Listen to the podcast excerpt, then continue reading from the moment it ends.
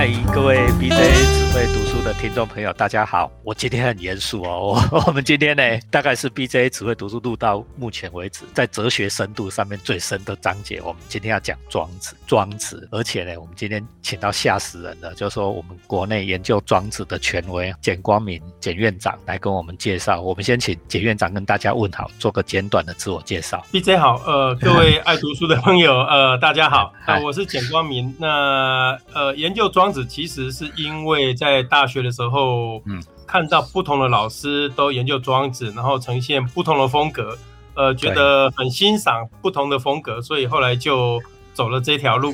那可以把一些想法跟大家来分享。这很不简单哦，你看庄子已经两千年的庄子，多少人哈？居然能够在同样的文本上面做出不同的研究，你看这有多大的困难哈？跟大家稍微讲一下简老师哈，简光明简院长哈，他是我的院长了哈，就是我如果不乖，他会把我抓去打屁股的哈，讲的不好。好，那我们现在就请呃光明老师哈来为我们讲庄子。今天我们要讲哪一回？我想如果要谈庄子，应该大家最熟悉的是养生组里面的庖丁解牛。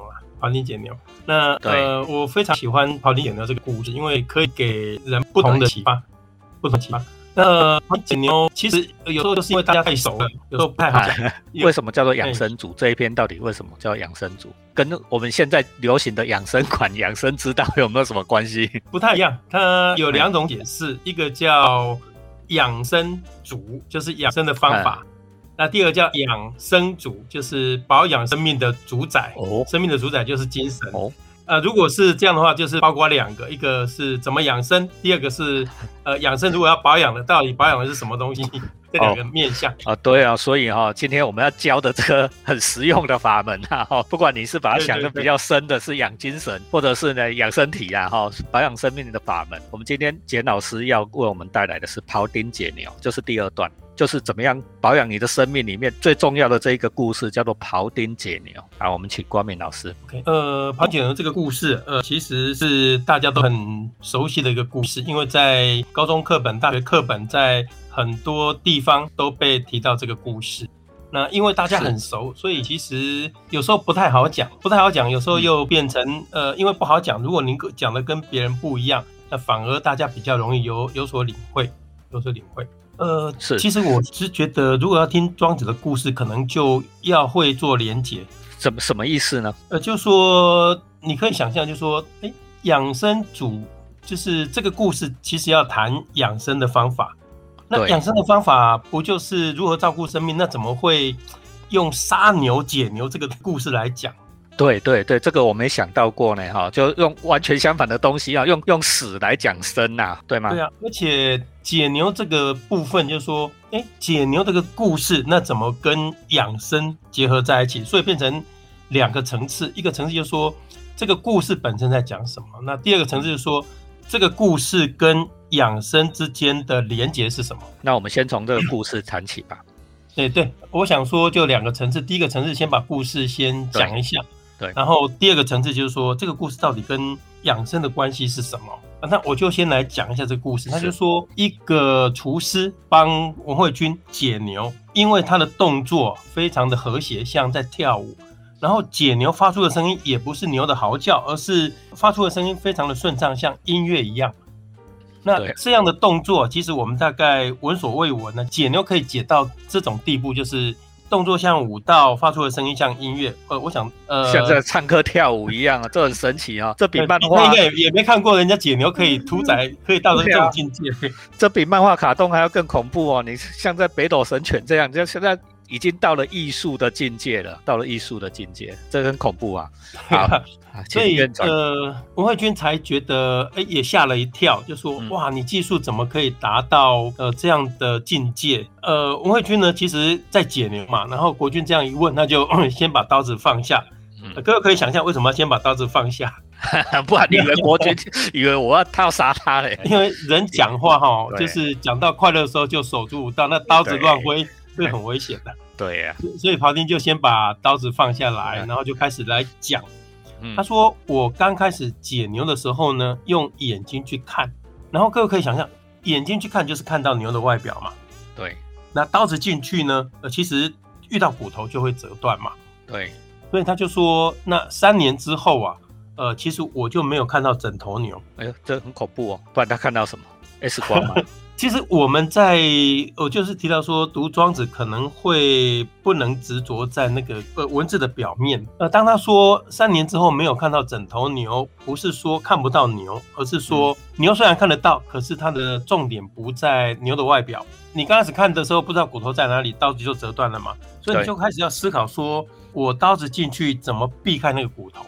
嗯，离开骨头。他接着说，呃，现在呢，呃，其实我就用精神去了解牛的结构，然后感官跟智慧都停止，而让精神运作。这个听起来有一点像那种照 X 光片用核磁共振这样的想法啊，就是电磁波进去而已啊。我并没有，我并不是用眼睛外表的光学上面去看哦，这是电磁波进去。我其实我已经了解了那个牛的结构，就用精神去了解，了解它的结构。对，非常好，就是就是这个意思。对，那 其实我们如果顺着这个脉络哈，就是说，呃，我们在读故事，那故事其实就是按照叙述的方式来讲嘛。对。呃，可是我们如果要做分析，那我们可能就必须把那个层次抓出来，这样对，呃，听的人比较了解那个故事的层次。对。对，那庖丁就跟他讲说：“竹刨月更刀。”嗯，折也，也就是说，一般的厨师呢，呃，一个月换一把刀，那是因为刀子折断了。对，那为什么折断？其实就说你不了解牛的结构，所以刀子碰到骨头，刀刃就断了嘛，就乱砍了哈。对，啊，他刚刚也提到说，那第二第二个叫主跑，就是一般的厨师，然后接着要做良跑，良跑就是比较优秀的厨师，那优秀的厨师一年换一把刀。就厉害了，他比较不容易砍到骨头了啦，哈。对对对，然后他说我现在呢，就是这个刀子用了十九年，可是刀刃呃从来没有换过。哦，简单的来讲，他是好厨师的十九倍了，恐怖哦。呃，就是说一把刀可以用十九年，然后完全。不会折，不会割，就是那个割呢，跟折是两个层次。折就是遇到骨头，然后就折断；那割就是散的时候技术不到位，还是会割到，还是会受损。所以一年换一把刀。呃，其实，在读这个故事的时候，时间是一个很重要的观念。呃，不晓得 B C 有没有注意到这个故事里面，如果我们把那个层次连一下，对，其实这个故事是不完整的。坏，因为这个故事如果是这样，我们就说。因为他前面是说三年以后未见全牛，但是现在又说十九年没有换过刀，是这样的意思吗？对，那你看哦，就是如果从竹袍到凉袍再到刨丁，对不对？对。好，那三个层次嘛。对。好，那从第一个层次从开始到三年，那就是代表说他当一般的厨师是三年嘛。对。那最高阶段就是艺术的阶段是十九年嘛。对。可是这里面有没有漏掉？三年到十九年发生什么事？中间中间其实是没有交代。对，呃，可是我后来去找到那个王淑敏先生有一本书叫《庄子教全》，里面，呃，因为《庄子》这本书有些文字是遗漏了嘛。对。那他去找到一本书，里面有提到说，呃，庄子不见全牛十二年。对。那如果这样，整个故事就完整了。就是说，刚开始从入门到三年，这是一般的厨师。对。然后一个月换一把刀。对，呃，因为用眼睛去看，然后第二个阶段呢，就开始用智慧去思考，怎么去避开。那第二个阶段，呃，从进阶到最高层次更辛苦、更久，所以花了十二年。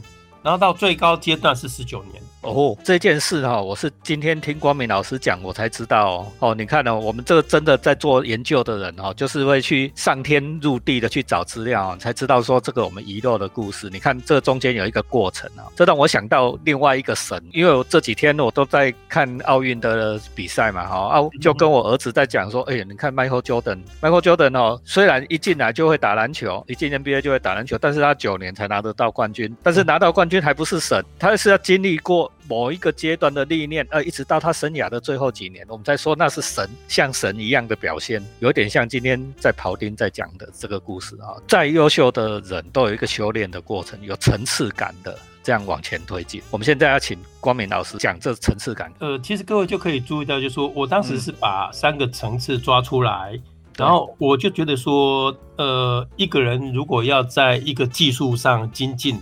这里面有两个部分，一个就是时间的累积经验，嗯，呃，第二个就是层次的提升。那时间的累积，我就就把这两个竹刨、凉刨到刨丁，然后三年、十九年中间漏掉一个，所以我找到十二年，这个对应就很完整了。对，就三层。对对对对那这三层有什么差别呢？就是说，我们用眼睛去看，我们用智慧去思考，嗯到我们整个融入以后，就完全没有汉格了。那对这其实就是需要经验，而且要需要层次的提升。哦，一开始是以眼睛看，后来是用精神去了解，但是其实到最后是庄子讲的那种物我两忘哦，跟这个记忆融合为一的那一种精神，那的的那种状态，已经不觉得自己是在打球了哈、就是完全融入比赛的那种感觉。其实一般来讲，就是说我们学一个技能，可能刚开始就是师傅带我们，比方说我们学开车好了，对。去教练场，人家告告诉你打几圈，打几圈。对。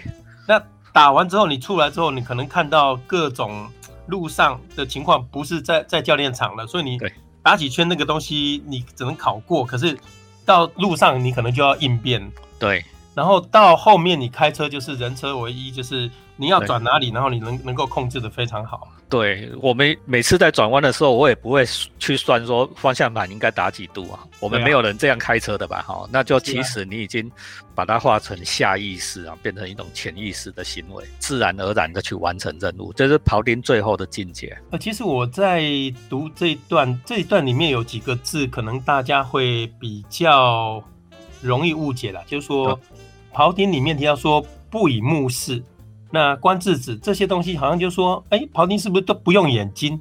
嗯，那其实不以目视不是不用眼睛呐、是而是说，其实你刚开始重点在眼睛，可是到第二阶段呢，眼睛已经不是重点了，对就是已经忘记了那个眼睛的存在。对，不单单用眼睛。是整合成全体的一部分啊，他不会说，哎，我现在是在用眼睛，而是用所有的感官然后去了解它这一件事情。其实我后来在看电影哈，嗯，呃，因为最近看了不少那种音乐的片子，是。那我发现像那个钢琴师这一类的过程里面，对。老师都会告诉学生说，你刚开始要练谱，对。按照谱去弹。可是当你弹完之后，他告诉学生说，你一定要把那个谱忘记。对，你要自己自己去诠释啊。对对对，这个院长讲的非常好，因为我最近很笨啊，我我音乐细胞很差，但是我儿子很会弹吉他，我现在都叫他说，哎，你叫我弹吉他。我每次跟他讲哦，讲说，哎，那个你为什么都不写谱给我？因为我们这种读书习惯的人都喜欢照着书书走嘛。我儿子就跟我讲一句话，我印象很深刻，他说，你照着谱弹，学不会弹吉他的，就是可是可能刚入门的时候，就是刚开始需要候，的，对哎，是需要的。对可是接着下来就是。刚入门的时候需要谱，然后接着下来你弹熟了之后，最后其实应该把那个谱忘记，才能够融入那个情境。对对对，没错。所以我觉得这个其实跟很多我们在从事一门技能，其实对都很有很有连结啦。没错，就我觉得庖丁是一种技能，钢琴练钢琴是一种技能，其实它里面有很多相通的地方。相通的地方。好，那我们再请院长再继续庄子后面讲的什么？呃，其实后面还有说会遇到那个筋骨比较纠结的地方，然后他可能就放慢动作，呃然后把牛给解了，然后最后一个动作叫做善刀而藏之，也就是说，呃，在厨房里面你做完菜，那最后最重要的动作是要把刀子插好，收藏起来。哦，后面这一段哦，院长现在讲到养生组哈、这庖丁解牛最后一段，我非常喜欢这一段哦，我记得非常熟。他说哦，动刀甚微，豁然以解。到了最高的境界哦，没什么刀子好像没什么动，但是整只牛呢，豁然以解，就是整只牛哦，好像土块崩塌下来，如土为地啊，土块崩塌下来一样，整只牛都已经解开了，就是一只全牛，它已经变成那个可以分装的那个牛小排哈哈，牛里脊啊。哦，豁然以解，如土为地啊，就铺着整个地上这样。然后这庖丁讲这句话，武侠小说的很喜欢写这样：提刀而立，为之四顾，为之踌躇满志。什么意思？就是他拿着刀啊，站在那里看四周啊，拔剑四顾心茫然这样子的感觉啊，就是看四周，然后踌躇满志，觉得哎，我怎么这么棒？你看没有什么动刀，整只牛都能都能解开啊。但是最后一句话，刚才院长光明老师讲的很好，善刀而藏之，这句话才是重点。你通通都踌躇满志的时候，你不是稍微小小摆一下，觉得自己很棒，但是也不要太得意哦。这时候最重要的要善刀而藏之，好好的把你那只刀哦，把它整理干净，然后收好，收藏起来。为什么要这样做？BJ 其实有掌握到这里面的重点。一个人踌躇满志，对那很多时候容易得意忘形。对，那庖丁呢，踌躇满志完之后，最后他做了一个很重要的动作，就是善刀而藏之，把刀子保养好。你想想看，十九年不换刀，如果前面解牛解得很好，刀子没有伤，你随便一摆，刀子还是会受伤，还是要换刀。所以其实前面解牛是一个刀刃不伤，后面保养好，刀刃也不伤。这个哈、我想到一个故事嘞，因为我我跟光明老师都是很喜欢打球的人，很喜欢看球的人。光明老师是自己很会打羽毛球哦，我运动很不行，但是我很喜欢看球，我很喜欢看棒球。大家记不记得那个棒球之神铃木一郎？我有一次哈、看他在打球，他最被称道的是啊，你知道吗？那个直棒哈、晚上都是七点。七点半开赛哈，就是在晚上七点七点半开赛，但是他们都是早上十一点就要到球场，就开始练，开始整理东西。伊朗他在整个职业生涯里面从来都不迟到，而且每天一定做固定的工作，去保养他的球棒，一定把所有的球具、球棒啊、球套啦、球鞋啦、衣服啦什么，通通都自己整理整理的干干净净。不是刚开始打之前做这个准备，最重要的是光明老师讲的，打完球了，今天这一场球很累。不管赢或输，打完了以后，大家都急着想要洗澡，赶快回家。伊朗一定做一件事，把他所有的棒子都擦干净，撒在他的球棒里面，不是交给别人做，然后他才去做他自己的善后工作。这就是一个专业 pro 专业球员的态度，就有点像庖丁解牛最后这一段。能够呼应，能够呼应对，你看这个庖丁解牛的故事，就能讲这么有趣的事情出来。那院长还有没有什么体会呢？其实还有后面还有一个，就是说，对，文慧君听了之后就说：“吾闻庖丁之言，得养生焉。”庖丁的话，文慧君其实听完之后，他是得到了养生的道理。这文慧君理解力也算蛮高的。文慧君其实就是梁惠王，可是梁惠王在孟子里面是被骂的半死，对对，孟子怎么骂他？孟子怎么骂他？因为孟子跑去找呃 梁惠王，梁惠王说：“手不远千里而来，一将有以利吾国乎？”大老远的跑来我们国家，对我们国家有什么好处呢？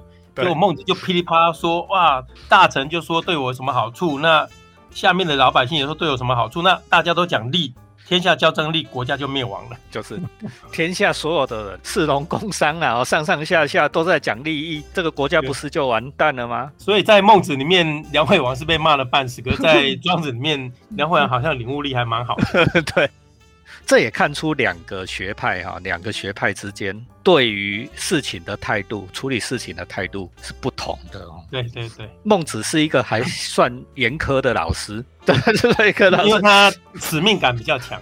哦，使命感很要强啊，好像一定要这样做，很有理想性哦，就一定要这样做，一定要那样做，而照着规矩做，你不能约力哦，不能讲功利哦，哦，我们要约义嘛，哦，孟子是讲义嘛，哦，如果用最简单的方式，孟子就说“天下舍我其谁”啦。对，那、如果看庄子就说啊，天下有人去治理好了，那不用我了。不用我，又不找我，又不找我哦，所以我们又回来养生主哦，他用一个小小的庖丁解牛的故事，用隐喻的故事，他跟孟子不一样啊，孟子是直接讲道理，爱说教嘛，庄子是讲了一个庖丁在在杀牛的故事啊，屠宰牛的故事呢，这样梁惠王也懂了哦，对啊，吗而？且他还之后引申到养生上面去哦。对呀、啊，哎，他还知道说，哎，这时候是在养生哦，养生最重要，保全生命最重要的道理哦。我们凡事之间的道理，有什么比养生更重要？对啊，啊，这个是最重要的道理啊！居然庄子用一个故事、一个道理都没讲，然后就让梁惠王懂了这个事情。作为一个老师啊，我们两个都都做很多年哦，光明院长也做很多年哦，都这样理查怎你？呃，其实我嗯，以前在教书的时候，有教到那个护理的在职专班，然后护理每一次护理的老师都跟他们讲说，护理是一门艺术，不只是一门技术，学生都听不懂。可是讲完庖丁解牛，学生好像就懂了。对啊，因为护理护理哈，就是说你去照顾人家，你可能要去看病人的情况，然后你慢慢要用脑筋去分析护理的运作跟病人的需要之间，为什么我要去做，可是没有做好。你用分析完之后，你应该是融入了呃整个体系，然后了解病人，了解自己，然后整个照护可以到达一种艺术的境界。一开始的像这种护理的学生，我在猜啦，因为我没有学过护理，我猜都是照着书上的道理，书上的大刀，他们都拿着大刀，你就去硬砍，而且他们的要要求其实是很严格，而且要按照规矩来，难免你的刀刃都砍的，刀刃就砍坏的嘛，就觉得什么都不顺，因为你都砍到硬的，都砍到骨头，按事情就不顺利。不要讲护理啊，光明院长、光明老师啊，他教过护理的学生啊，像我们一样，我们教艺术、教人文的也一样，那学生刚学到刚。学会粗浅的记忆的时候，拿那个粗浅的记忆去试，要么他自己先折，就像刀刃一样折了；要么就回来抱怨老师，说老师你教的这个道理砍不进去，哎，骨头砍不进去，哎，你是不是都教的是没有用的东西？可是他其实还在前三年的入门阶段，那老师可能可能跟他带带的是以后要发展的大的方向。那所以怎么办呢？我们像我们教这么久，高明老师，你觉得我们应该要庄子式的，要孟子式？我个人是综合两 两者啦。我自己是做好本分，然后对学生就没有那么强的要求。对我们对待自己是孟子式的，对对对对，对待学生是庄子式的。呃，没错，光明老师也是律己非常严格的人。大家如果跟上过他的课哦，如果我们学校学生上过他的课，然后同仁师长哦跟他一起开会，就知道光明老师哦是对每一个细节都是非常注重的人哦，就像庖丁一样，就是要看事情的那个窍要，就是骨头之间的关节在哪里，他会拿这个刀子呢就去砍那个最重要的地方，他不会乱砍啊，不不重要的细节你去砍它，你刀刃只是折了而已，你只能折针对那个关键的地方下刀，我们才能够一来我们刀刃不折，二来事情能够做得好，这才是关键嘛。就是事情处理好了，可是自己不要受伤，自己不要受伤，刀刃不要受伤了，刀刃不要受伤。庄子的道理就是老庄这一派的道理，一直在强调这件事。一直在不断的在强调这件事，不是叫你不要做事情啊，很多人都误解了，说呃无为而治，好像你什么事都不要做，好像不是这样子。他应该是刚才说你事情还是可以做好，但是你自己不受伤，你可以全全性命保家人哈，也可以养生啊哈，这才是养生主要讲的事情，是吗？其实有人都就认为说老庄很消极啊。可是你想想看哦，就是所谓的要顺自然，哪有那么容易啊？你看他从不断的自我要求、经验累积、层次提升，然后最后才能够了解那个自然的运作。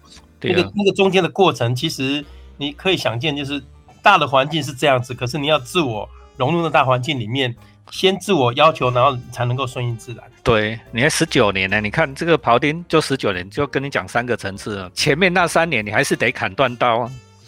对吗？因为每个人入门大大家都一样，你不砍断刀到位的时候，对，你不砍断刀，你哪有后面的阶段？对啊，你就是要熬过那一段，一直砍断刀，一直受到挫折。砍断刀是一种比喻，就是说你在入门的阶段，你会受到很多的挫折，好像怎么样做都做不对，怎么样都做不顺，就砍断刀了嘛。然后接着可能就要去思考问题出在哪里了，就是眼睛看如果没有办法，你可能智慧要去思考问题出在哪，从细部。细部去处理，对，而从窍要去处理。为大家介绍管理学里面有一个很重要的观念，跟庖丁解牛一样。管理学里面有一个木桶理论，大家要知道那个箍桶子啊，木桶是一一根一根的木板箍成一个木桶，木桶所能盛水的水位是由最短的板子所决定的。你的板子哪一根最短，你的水就只能盛到那里。这个在管理上非常重要。每一个木板隐喻成是一个问题。你如果是初学者，你会看到哦，所有的木板，哦，每一个木板你都想去处理，每一个问题你都先去想去处理，你就处理不完，你的精神分散了，而且你没有焦点。好像庖丁就是说，你你只看其中的一点，那哪一点最重要？你要看最短的木板。对对对，你要改善那一根最短的木板，改善那个最短的木板，我们桶子的水位就会提升了。这在管理学里面非常重要的理论哦。啊，你你看哦，这管理学里面的理论，这一九零零年以后才发展出来的。你看人家庄子两千年就跟你讲了，你这是不读庄子，对吧？DJ 很会引申啊。其实我觉得，嗯呃，很多的故事就是要引申，然后连接，我们才能够得到更多的领悟。对嘛？好，那接下来我想是不是就谈一下第二个层次的东西？是第二个层次，就说前面我们先把故事讲完了，呃，先讲过了嘛？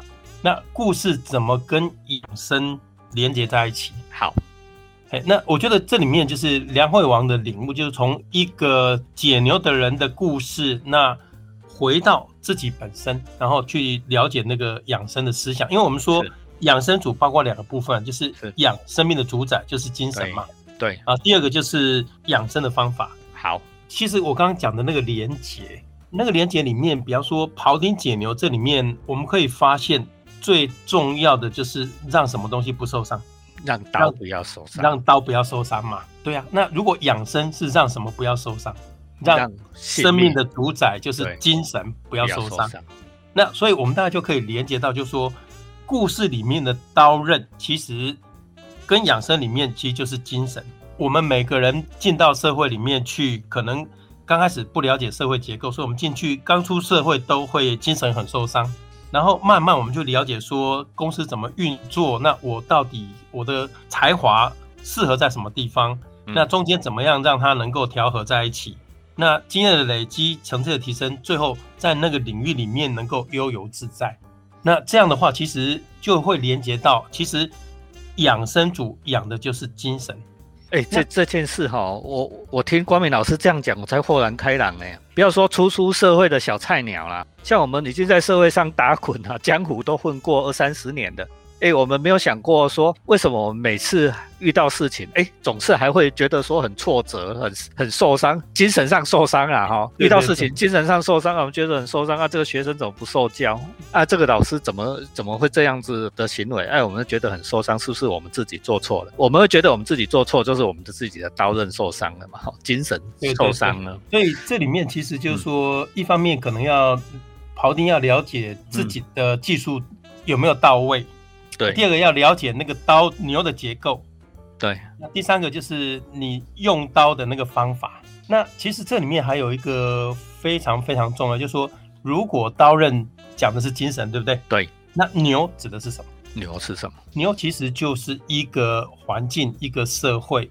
对。刀子进到牛里面，就好像人进到社会里面去，社会里面有各种各式各样的骨头啦。对。那人在到里面，就是说，人到社会里面，当你遇到那个纠结的地方，那你自己过不去，对，那个受伤就很严重，就像那个折就断掉啊，就是超级严重的受损，磨损会断掉。可是你经过时间，然后自己慢慢去理解，慢慢去调试以后，你可能呃，像我们在教书，可能还会遇到学生什么样的情况，对，那自己的新的教材，我们也要去调整。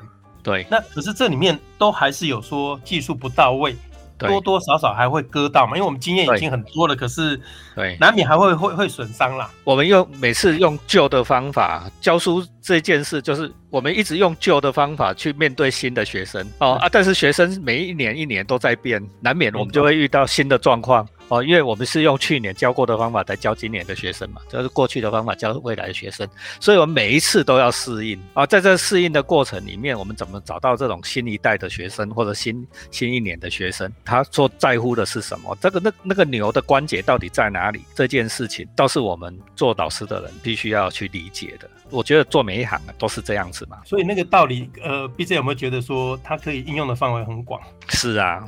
好像每一行每每一行都是这样子的。你有没有到了了解那个社会的结构？我常常跟学生讲说，人世间哈很苦了哈。我们说学佛的，如果有学过佛法，就知道人世间就是苦嘛哈。啊，为什么苦？啊，所有的苦从哪里来？人会受苦，人会受苦，一定是别人给你苦啊。他人即是地狱嘛。沙特嘛，哈，沙特讲他人即是地狱啊，就是这样嘛哈。为什么？因为苦的就是好。那呃，其实接下来就是可以了解到，就是说。呃，如果牛指的是外在的环境，是好，那人进到这里面，刚开始会没有办法了解运作，会比较受伤，然后慢慢调试以后就不会那么严重受伤。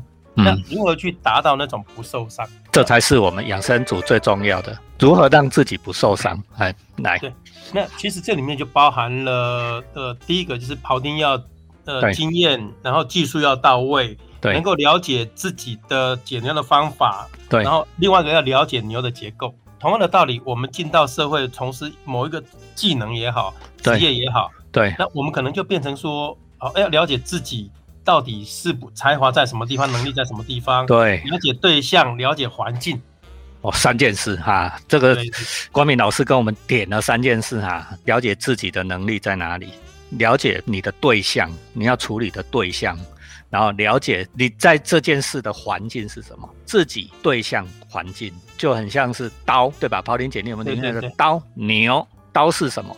牛是什么？你在什么地方杀牛？什么时机杀牛？